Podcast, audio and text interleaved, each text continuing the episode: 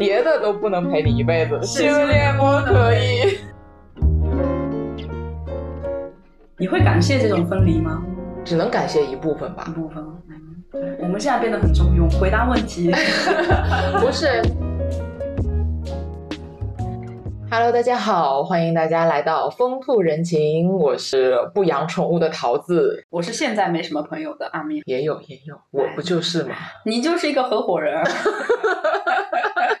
为什么说不养宠物呢？其实我养过宠物，最早第一次养宠物可能是小学。不知道南方的小学门口有没有养那种彩色的小鸡，就是一筐一筐的，这种东西就是南北统一是吧？对对对，我们小学门口也是会，这个好像有季节吧，冬天我就感觉见的很少。冬天东北的冬天都是大雪，那基本上是什么都？你们可能是会比较少，我我我确实也觉得它不是一年四季都有，它就是一个在某一个阶段好像会出现的一个东西。对，然后但是小时候看到那个彩色的小鸡就很喜欢，那个时候 就是没有什么概念说小鸡它是彩色的，是被染色的，嗯或者是它可能活不长，嗯，只是说被人为的拿出来染色然后售卖。就是纯粹觉得它可爱呗。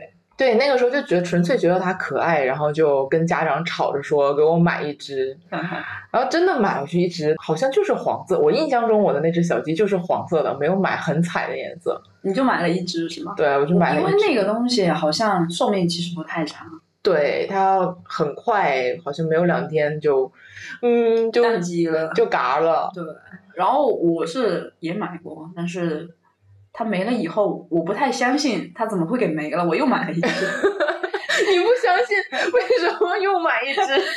我在想是我养的方式有问题吗？但是确实它寿命可能就没有活过一周。对它寿命真的很短，在那之后，我可能就有大概这么一个印象，我觉得小动物可能很快就就是它陪不长人吧，所以在那之后就基本上没有养过宠物。你是因为养小鸡失败的这个案例，导致你后面不敢养宠物吗？啊，不是不是的，就是决定性因素不是这样的，其实中间一直那个时候还在上学嘛，在家里住，一直跟我妈商量，我说可不可以养一只猫、养一只狗啊之类的，然后我妈每次都义正言辞的拒绝我，要不然养我，要不然养狗，反正你选一个。然后等到上班之后，在外面跟别人一起住嘛。然后当时有在宿舍楼下、嗯。马路边上，当时我们就是吃完晚饭一起嗯。去压马路，嗯嗯，然后在宿舍楼下看到了三只很小很小，估计应该也就刚出生没有两天的那种小猫崽儿，嗯。就中华田园猫，黑白花的那一种，哦，然后有三只。嗯，当时他们是从路边的那个草丛已经爬出来了，爬到了走车的马路上，被我们看见了。我们就觉得说，小猫自己可能乱爬，很怕被车压到，因为我们那条路经常也能看见很多车流量比较大。对，有很多被撞的猫猫狗狗，就也很嗯可怜。我们就说，要不然我们把这三只小猫带回带回去，嗯，那时候就带了一只吧。带了三只，因为你看到一只是因为那两只都嘎了，我以为你们只带了一只，然后另外两只被人领养了。不是，就是因为那两只嘎了这件事情对我其实触动还挺大挺大的对，我们是相当于几个人一起照顾那三只嘛。嗯然后比如说有的人他出差了或者怎么样的，就互相照看一下。嗯嗯，就相当于群养嘛，大家一起对，就是大家一起养，因为我们当时也是好多人住在一起，集体宿舍。对对。对，像当时有两只小一点的，就你没看见的那两只，你没看见的那两只小猫小一点，领它们回去的时候，眼睛都还没睁开，我们拿手拨了一下它的眼睛，还能看到一层白膜一样的东西。哦，那就是它其实都还没有发育完好，我们当时是觉得说，是不是还没有展开长开，对就领它去了宠物医院。医生说有一只长得还可以，嗯，然后另外一只呢，它其实眼睛就是生病了，嗯。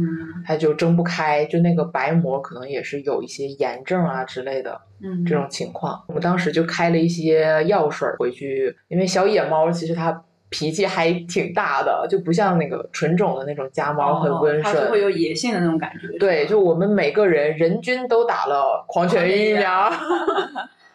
你们当时领养的时候有想过说要养它多久吗？就觉得可以一直养。就是没有想过它哪天会不会离开，哪怕这对三只哪天有没有说会先走两只或者是什么情况？对，因为当时我们是好多人在一个宿舍嘛，我们就想说，等小猫大了之后，一人养一只，这种情况也是可以的嘛好。像还合理分配了一下对，合理分配了一下，然后说一人养一只这种情况也不错啊，没有想那么多吧。当时我们有一个住在一起的一个姐姐，我们领回去的时候，她其实挺不赞同的，她觉得说这种尤其是像小野猫，它跟家猫不一样，嗯，它一旦被我们领回来了，它的妈妈在那个气味儿上就不会再认它了。哦，就你必须就只能养它了，而且像这么小的小猫，它还没断奶，就它存活的概率其实很低。，对它其实这么小的小猫，哪怕是专业人士去养，它可能也是有一定的概率是存活不了的。嗯嗯嗯。所以到最后大概养了一个月吧，有两只小猫就没挺住。嗯，那段时间正好合租的朋友们都出差了，哦，就是走的时候没有人看到它就只有我在家，啊。所以就是我一个人面对了，对。哦 一个人面对了就是那两只小猫，对，当时还哭着给他们打电话，我说怎么办啊？这哦这两只小猫走了，是你应该也是第一次面对这样对吧？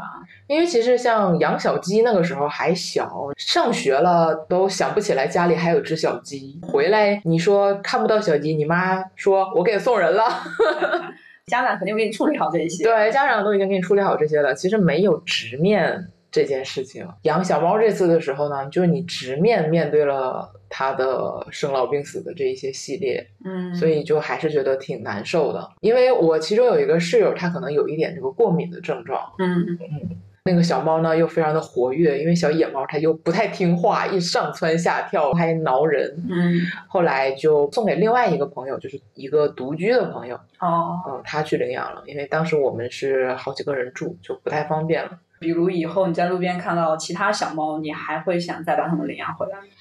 可能不不会，会是吗？对啊。就是这场告别算是对你还是会有蛮大触动的吧？首先，我就是头一次接触到了真正自己意义上养小动物这件事情，嗯尤其是那个小猫还比较小，嗯你要去给它喂奶，它自己还都不会吃奶，你要去给它嗯喂奶。嗯然后小猫自己还不会上厕所，就是猫妈妈正常来讲会给它舔嘛，哦哦，然后我们就只能拿湿巾之类的去给它擦一擦，就真的是你一定要有一个责任心去照顾它，一定的耐心去照顾它，然后还要面对它的生老病死这些的一系列的问题。就是各种突发疾病啊什么的，对，虽然它陪伴的时候，你会觉得说，哎，一只小猫快乐很可爱，就真的很可爱，就哪怕是一只小野猫，它也长得很可爱。就我跟它其实接触不是太多，因为我其实是有点怕猫，对对对对，它 会经常看人回来，它会蹲在门口，嗯，对，还是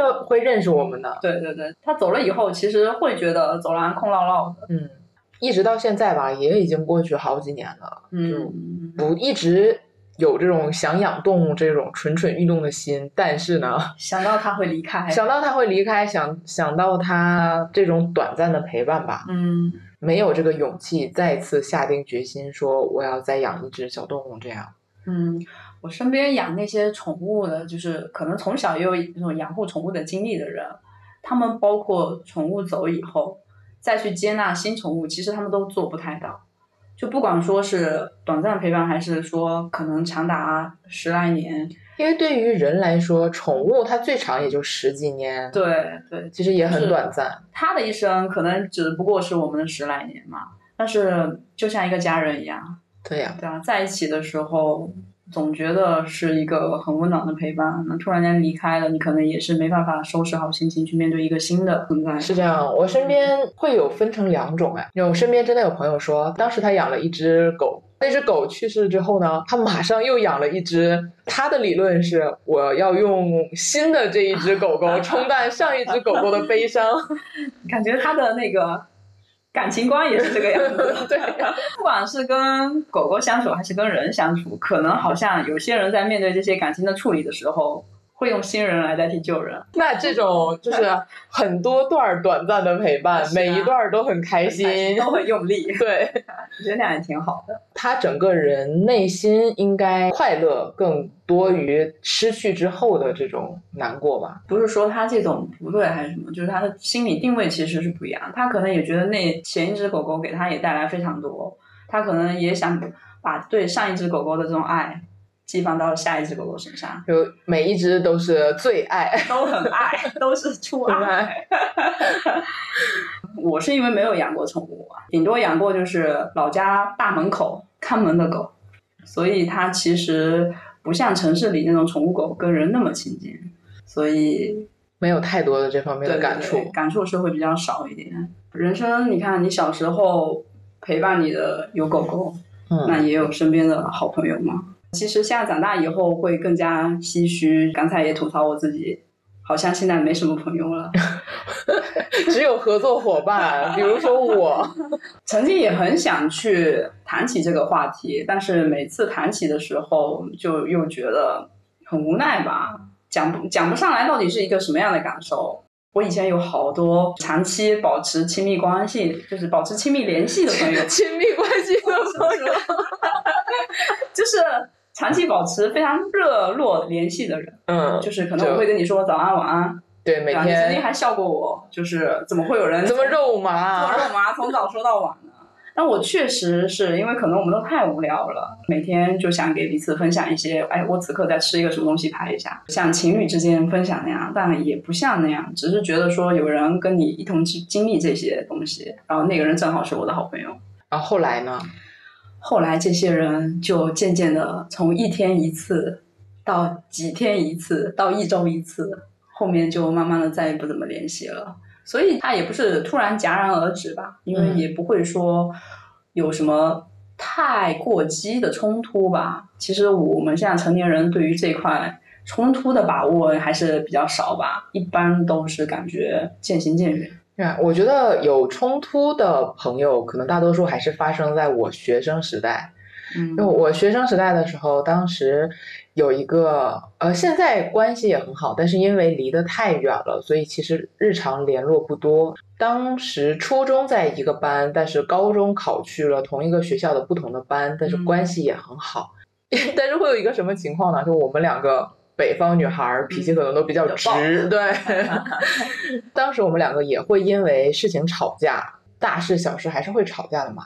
嗯，当时吵到一个什么地步呢？传纸条吵，用那种 A 4纸写了写满满满一张，因为我们两个人不在同一个班，只有课间的十分钟能见一下。挥挥洒洒写下两百对，在上课的时候挥挥洒洒写了满满一整篇儿。下课的时候到他们班，把你班谁谁谁找出来，把东西给他，两个人互换，然后回去看。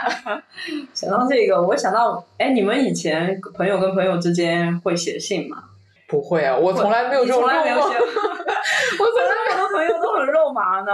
我从来没有这种肉麻的朋友。我从小学到初中，我曾经同时跟三个人保持密切的这种书信往来。你想嘛，写信的话，你邮寄过去跟收到信，其实可能至少要一周吧。你们是真的用邮局邮寄吗？对啊，对啊。就那没有，是比如写地址嘛，写完找一个很好看的信纸，写完洋洋洒洒生活的近况，然后以及对他的问候，然后很怀念过去，写了一整篇以后，折成一个很好看的信封里面，然后你不准笑，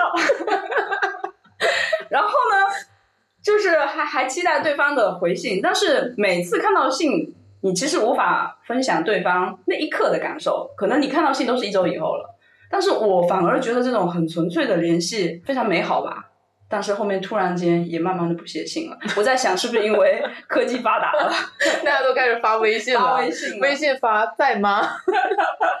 想找你借钱，没有啊，像我没有写过信，我就真的只有写纸条吵架，然后也不是通过邮局，就是下课把纸条递过去。我们这种就是很粗暴，没有进行过任何的柔转。因为现在反过来，我们两个人关系还是还不错，对。那但是当时吵架的时候，还边看那个纸条边哭，边哭，很难过。就我们两个人脾气都很直，说话也很直，尤其是那个时候也很小，不太说会顾虑什么对方的感受啊这种。就觉得那个纸条看完之后好难过，好伤心，然后字诛心，真的字字诛心。然后上课的时候边看纸条边在那哭，到那个时候就反而觉得说我们两个人之前那么好，嗯，然后现在你居然对我说这样冷酷无情的话，我真的太伤心了。我就会觉得。曾经的那些好，在此刻反而会觉得它更扎心。其实是会这样，你反作用力嘛。你要是越好，其实你受到的伤害是会更大的。就如果没有那么好，你对两个人之间关系的这个期待，你对他说出来的话、做的事期待就不会那么高，然后你失望也不会那么高。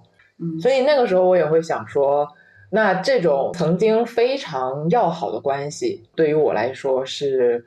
一种奖励还是一种惩罚？在那一段时间里，朋友在一起真的很快乐。嗯，然后但是吵架的时候呢，又真的因为太熟悉了，你就专挑那个软肋往里插。对。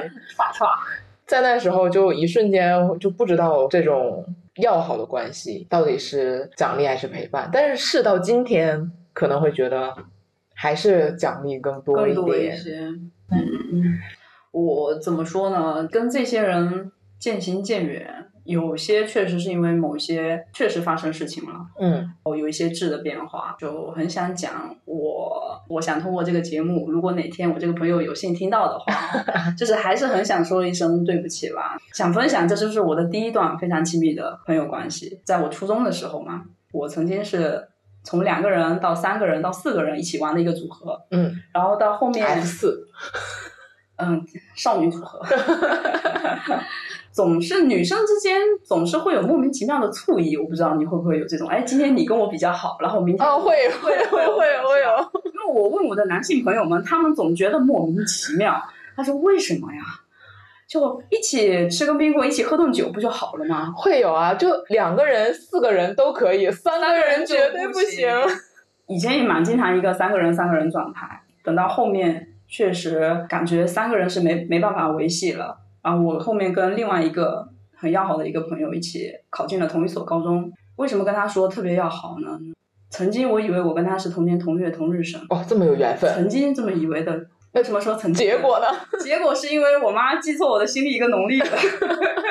后面就因为他家里的一些变故，他自己不愿意去跟我们联系，我就觉得不知道怎么去开导他，这段关系就非常唏嘘的分散了。包括今天他已经结婚生子，哦，嗯，然后我经常从社交媒体平台上还是能看到对方的生活。对，曾经因为是特别好，现在也不会说轻易去打扰，就是怕说冒犯到人家，或者是因为毕竟后面人生经历的阶段不一样了，然后还是很想跟他说一声祝福嘛。嗯嗯嗯，就是祝福肯定是真的。对，打扰是不会。三个人团体里面还有另外一个女生，我为什么想说今天要跟她说一声对不起？在我们工作以后，他可能接触到了一些需要拉客户，啊或者是需要怎样的一个让你转发，或者是参加某一个。啊，我知道这种大概。我当时觉得有一点点像传，哦，就觉得这个性质我不太喜欢。我当时就直接跟他说，要不然我把钱转你，你拿另外一个人的身份去认证这些东西。他当时应该也是一下子被我激怒到了，也是觉得最好的朋友怎么能说出这样的话？我当时也毅然决然的把钱转给了他。就那一次以后，我们就再也没怎么联系了。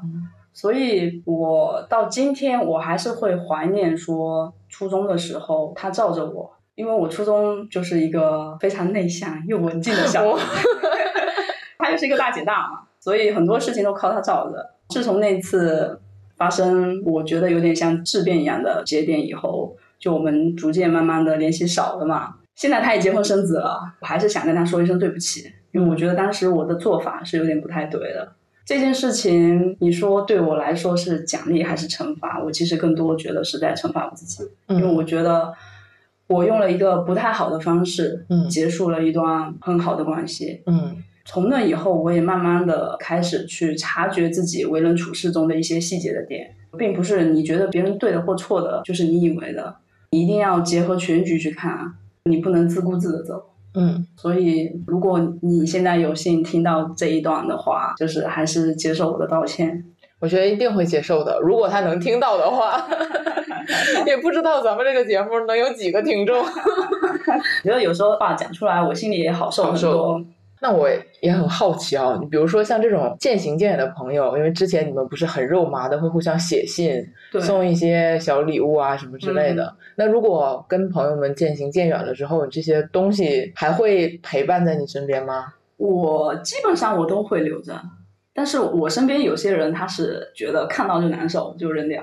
像我的话，其实我是一个扔东西很困难的人。是吗？对，我每次看到一个东西，我都能想起来说它的用处，还是我会赋予一些没有用的东西一些没有用的故事。就比如说，我夹了第一个娃娃，嗯，我后边可能又夹了十个八个，那十个八个我都可以扔，但是第一个我一定要留下。是啊，你你要这么说的话，第一个意义确实是不一样的呀。对，但是你要说它除了它是我第一个夹起来的娃娃，你说它意义到底有多大呢？它没，其实没有什么太大的意义，而且它长得又丑，就娃娃机里的娃娃质量一般也很一般，嗯嗯，又没有什么实用性，它只能说赋予了我当时一些很激动的、很怀念的一些心情，或者说别人送我的一些礼物，或者是我自己买的东西，我总会觉得说，哎，这个东西我以后是不是还能用到？或者说，哎，这个东西当时有一段快乐的，或者是悲伤的故事，嗯，我都会觉得说，只要他还在我身边，我就不会忘记这些故事一样的存在。嗯，你自己的东西，或者是你朋友送的东西，那比如说有一些你恋人，就是喜欢过前男友，对啊，前任们送的东西，你你还会留吗？就比如说有一些真的是两个人曾经非常挺美好的东西吧。现在看起来有点刺眼。于我个人而言，因为我跟前任都还是很和平的，对和平分手，所以没有太多的负面情感在，不管是对这个人还是对他送的东西这方面。所以我觉得你非常理智。谁跟礼物过不去呢？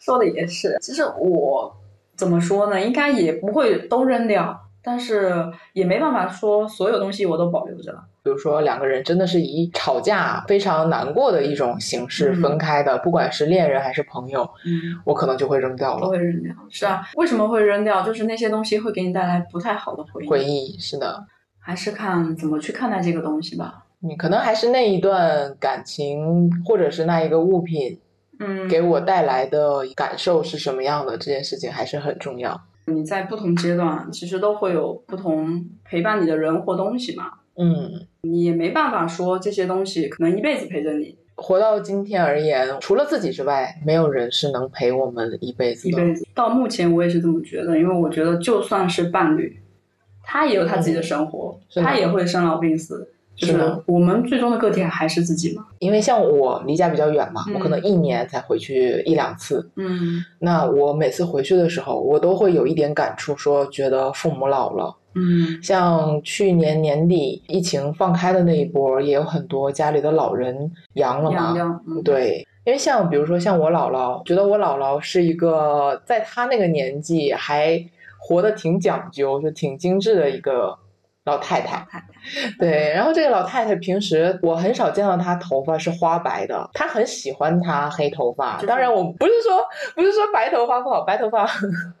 白头发有白头发，但是我姥姥的话，她很喜欢自己黑头发，所以她隔三差五，就是我的阿姨们，她们就会去给姥姥染头发，就染的黑的像假发一样的那种头发，乌黑锃亮。对，乌黑锃亮的假发，然后他发量也很多，他发量比我发量还多，我的头发才是短暂最短暂陪伴我的东西。像这次疫情，我给他打视频的时候，我就。很明显的感受到老人家老了，是吧？对，其实内心还挺唏嘘的，就是觉得小的时候老人家陪我出去玩儿，嗯，老人家还能跟我一起上山下海的玩儿，嗯，总觉得老人家还是一副健康的状态，嗯。等我们真的有意识回去看老人的时候，突然间觉得好像确实是老老掉了，因为他在岁月面前可能会比你的反应更大一些，因为我们目前我们还是在人生才刚开始嘛，嗯。一定要珍惜现在跟姥姥在一起的日子。因为我会想到我奶奶。但凡我身边的每一个人跟我讲家里老人，或者是我在路边看到拾荒的老人，就是只要但凡年纪大的老人，我都会想到我的奶奶。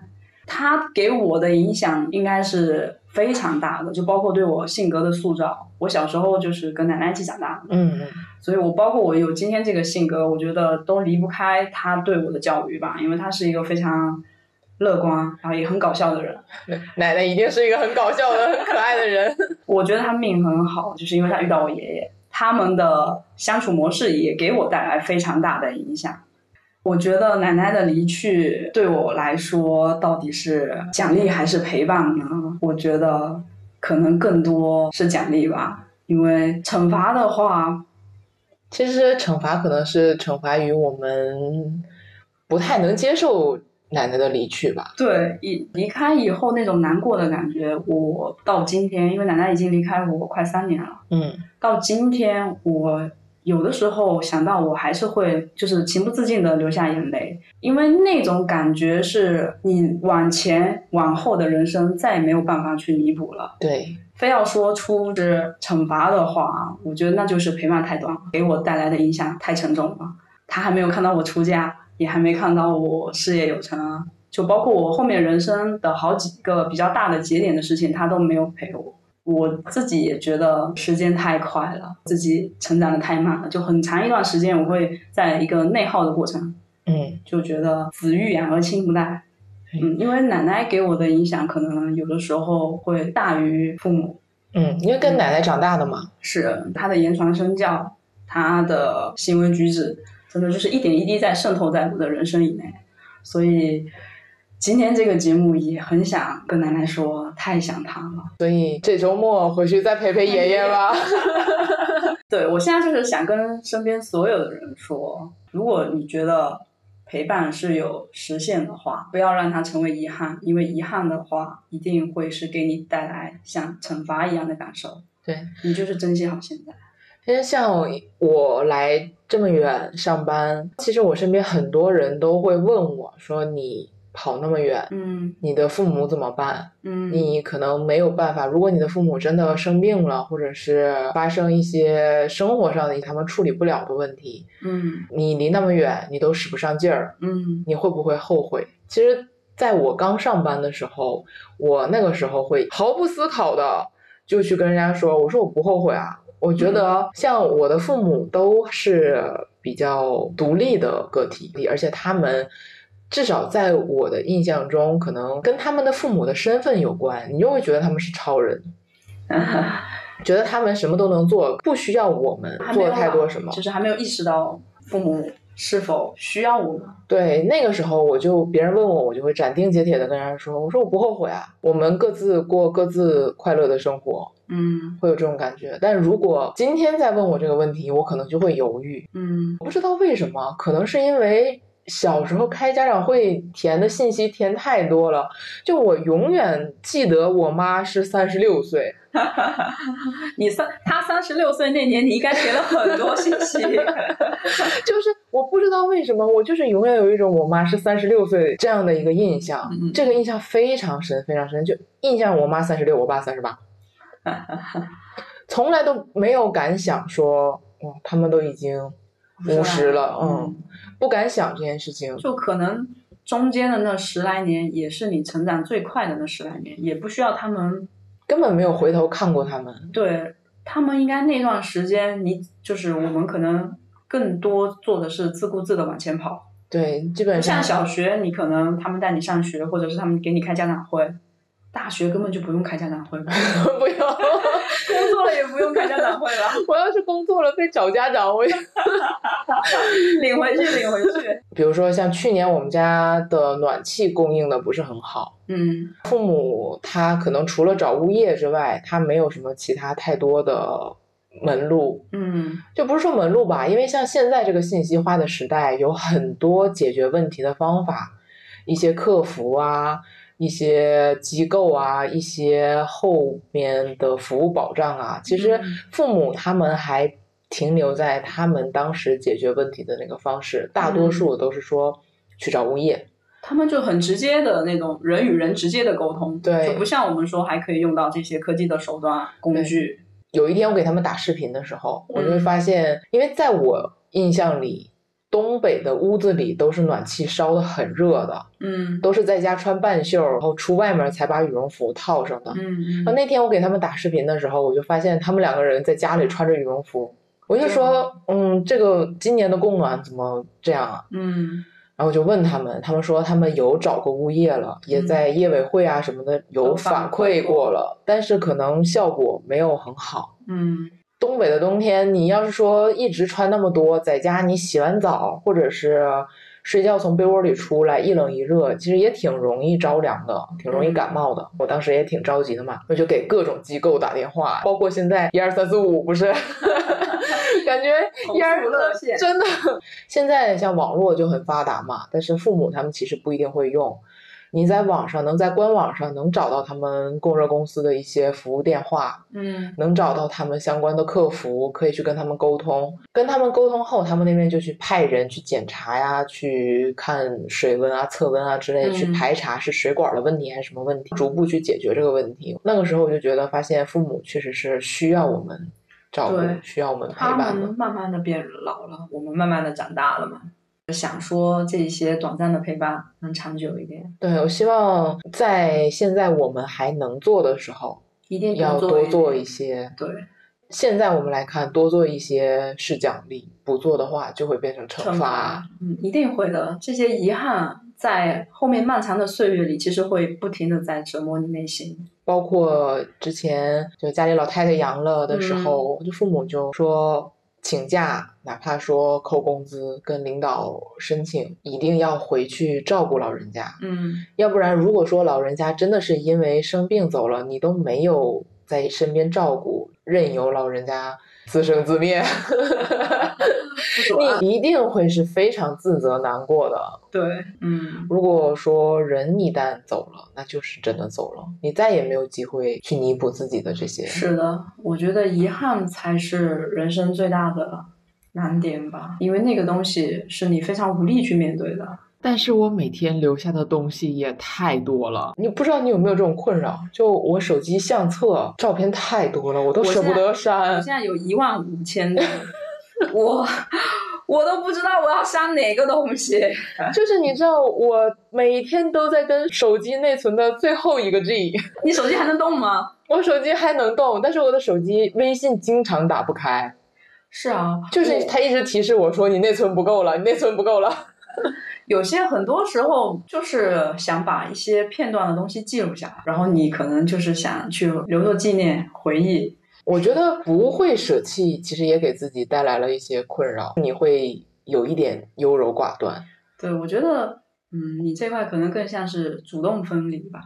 对，因为我还是一个挺念旧的人吧，嗯就你会一直沉浸在那个怀旧的情绪里，就包括像现在我看见很多 IP，我今天刷小红书的时候看到了一个，就我嗯小时候看的一个动漫《数码宝贝》IP 的一个剧本杀，嗯，我就去问开剧本杀店的朋友，我说你们店有没有进这个本儿？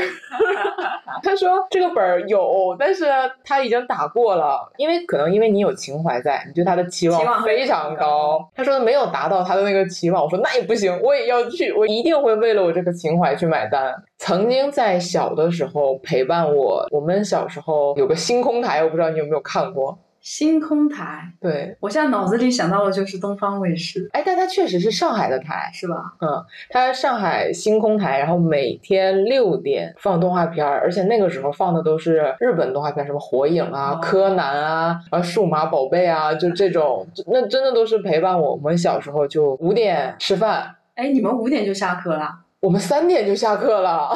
我记得我们最早也要四点多，就等于我回到家是六点，然后吃个饭，七点要开始看新闻联播。你们还开心？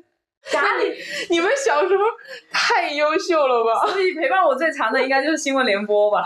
别的都不能陪你一辈子，新闻联播可以。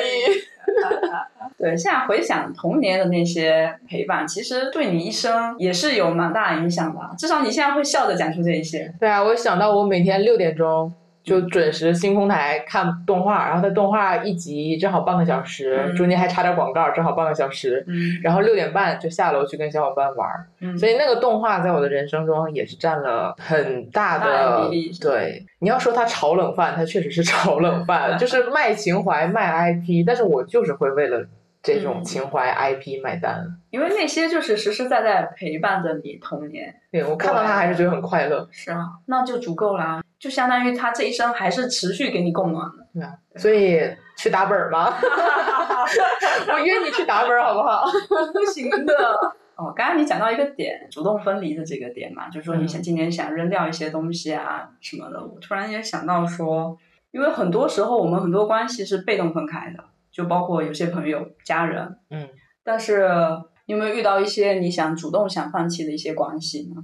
就比如说你明知道这个人啊在一起的几率其实不大，但是你还是跟这个人保持了一段短暂的陪伴，你还是会想继续吗？等一下，我反应一下，这是主动放弃吗？这不是主动持续吗？对啊，你觉得不太可能吗？你会想放弃吗？就我可能是还是说不太服输的性格，我会想再努力一把。如果努力一把还不成的话，还是会考虑放弃的。嗯，就是说你还是会先试一下，对，但是你在试的过程中，你应该也是有考虑过说这个结局，如果说试了，你会觉得有些人会觉得哦，可能会有一些丢人，或者是接下来的回忆会更加难受，或者是接下来这段关系可能就不可能再继续了，呃，其实会考虑的。是吧？对，就是你在衡量，呃，在考虑它会不会有更长久的发展的时候，其实会考虑之前两个人是有一些感情基础在的，不管它是友情还是爱嗯情，嗯，你会觉得放弃了之前的感情挺可惜的。是你可能说连朋友都做不了，对就是你没办法进一步，但是你连退一步你可能都做不到。对，对，那你觉得这种短暂的陪伴会对你来说是奖励还是惩罚呢？我确实是切身的有经历过一段类似这样的经历吧，但时至至今，我其实并不能总结于它是奖励还是惩罚，但觉得它带给了我一些成长。但是这种成长是好的还是坏的？因为这件事情其实刚过去也没有很久，嗯至少现在的我来说，我并不能很好的判断它到底这种成长和改变是好的还是坏的。嗯，但我觉得我很勇敢，我很佩服自己的勇敢。你努力去尝试了，对，哪怕它就是很短暂的一晃而过的那段时间。不是有那种很俗套的话，什么先认真的人就输了。但是我其实并不这么认为。我觉得，不管是爱情也好，还是友情也好，不可能说你坐在家里就有一个人打劫进你的家，说我要给你爱情或者要给你友情。嗯会有一些前期建设，但是我会有勇气主动去做那个主动的人。主动，不管是主动往前迈一步，还是主动分开，对可能都对我来说，主动后没有结果的遗憾，比我没有主动嗯导致没有结果来讲要更舒适。嗯，因为这个问题它存在，其实会有两种情况，一种是你明知不可为而为之，还有一个是你确实还在经历这段关系，嗯或者是经历关系之后的这些感悟。然后我曾经确实也遇到过这样的情况，我当时很怕我结束那段关系，我可能就连最基本的关系都维持不了，所以就是会在想说，那我到底要不要去跟他保持更密切的联系？就是那个界限，你很难不随着时间的推进，或者是两个人彼此经历的事情越多，感情的程度只会越来越深。所以我也常常在问自己，对于短暂的这种陪伴，我到底是想要他给我当头一棒呢，还是给我漫长岁月里的一种温暖？可能我到今天我也没有想出一个答案吧，因为我现在想想这些关系，我就觉得我目前还处理不好人跟人之间这些流动而又微妙的关系，就感觉还是需要一辈子去学习吧。所以我还是贪心的咯。如果我在这件事情上没有想清楚的话，你觉得呢？没有，我觉得人与人之间的感情也是很微妙的，除非他真的涉及到你的底线了，你就会觉得说两个人一定没有办法在一起了。但是嗯对于我而言，我不知道你会不会删微信好友啊？我其实不爱删，但是我我删过，就是实在觉得不行了。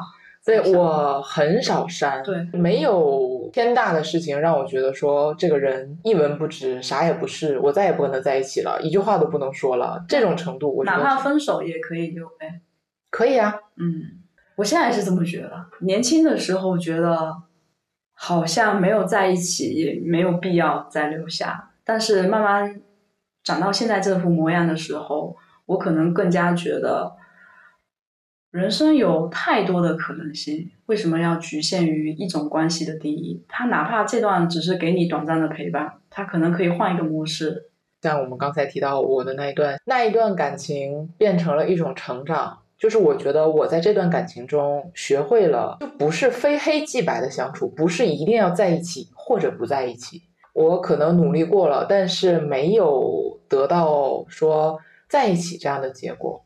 大家都是成年人了，没有说因为不能在一起就两个人闹得老死不相往来的这样一个阶段，大家就还是作为一个这是这个世界上两个普通的成年人在相处，去过普通的生活吧。对，去过普通的生活，还是一样有着自己的生活和偶尔交集的生活。我觉得会想到奖励还是惩罚的时候，一定是那段关系是影响到他目前的生活了，就是触动，就可能他觉得，哎，我想到那段我就觉得难受，或者是开心，对，可能带给的这种情绪会更加强烈。嗯，但是长到现在这个岁数来讲，我觉得我的情绪起伏不再像当年传纸条情绪起伏那么大了。想把纸纸写破，当时真的就是边写边哭，就恨不得就是课也不上了，冲过去跟人打一打。打一顿的那一种，薅头发的那种。我们十年以后再录今天这个话题，我们可能又有不一样的感受吧。哇，希望十年之后这个节目还在 希望我们可以来五百期，五百期。一个非常好的祝福啊，五百期。今天我们讲这些，好像也不是说一定有一个什么标准的答案，是陪伴还是呃是奖励还是惩罚？但是于人生而言，关系确实就是一直在流动，对也不能说每个阶段都有一样的人啊，那其实也太无聊了吧？对啊，我们还是要接受这种生活的变化，你会感谢这种分离吗？只能感谢一部分吧一。部分，嗯，对，我们现在变得很中庸，回答问题。不是，比如说在一段感情中，不管是友情还是爱情，他会教会我一些东西，我很感谢他。虽然可能中间有争吵，或者是结局有争吵，嗯但是我很感谢他们是有用两个人在一起的一些经历教会我一些事情。但是如果说像亲人的分离这种，我并不感谢老天带走了我的亲人。那倒是。我们能感谢的就是那些用真心打败我们的，对我很感谢生活中遇到的每一个人吧，都是老师。有一些也不是。好老师跟坏老师还是有区别的。就有些人他是教你怎么变好，有些人他是教你怎么去抵抗不好，对怎么去预防坏人。所以我们还是感谢每一个阶段跟我们步履一致的这些贵人吧，对，感谢一下能作为我合伙人的阿面。也感谢一下我的桃子。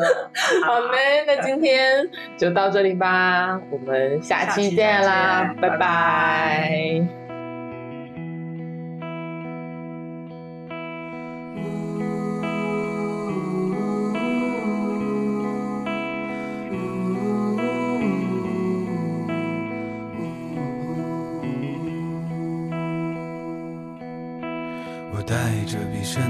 行李，犹如尼罗河底，经过几道闪电，看到一堆光圈，不确定是不是这里。我看到几个人站在一起，他们拿着剪刀摘走我的行李，擦拭我的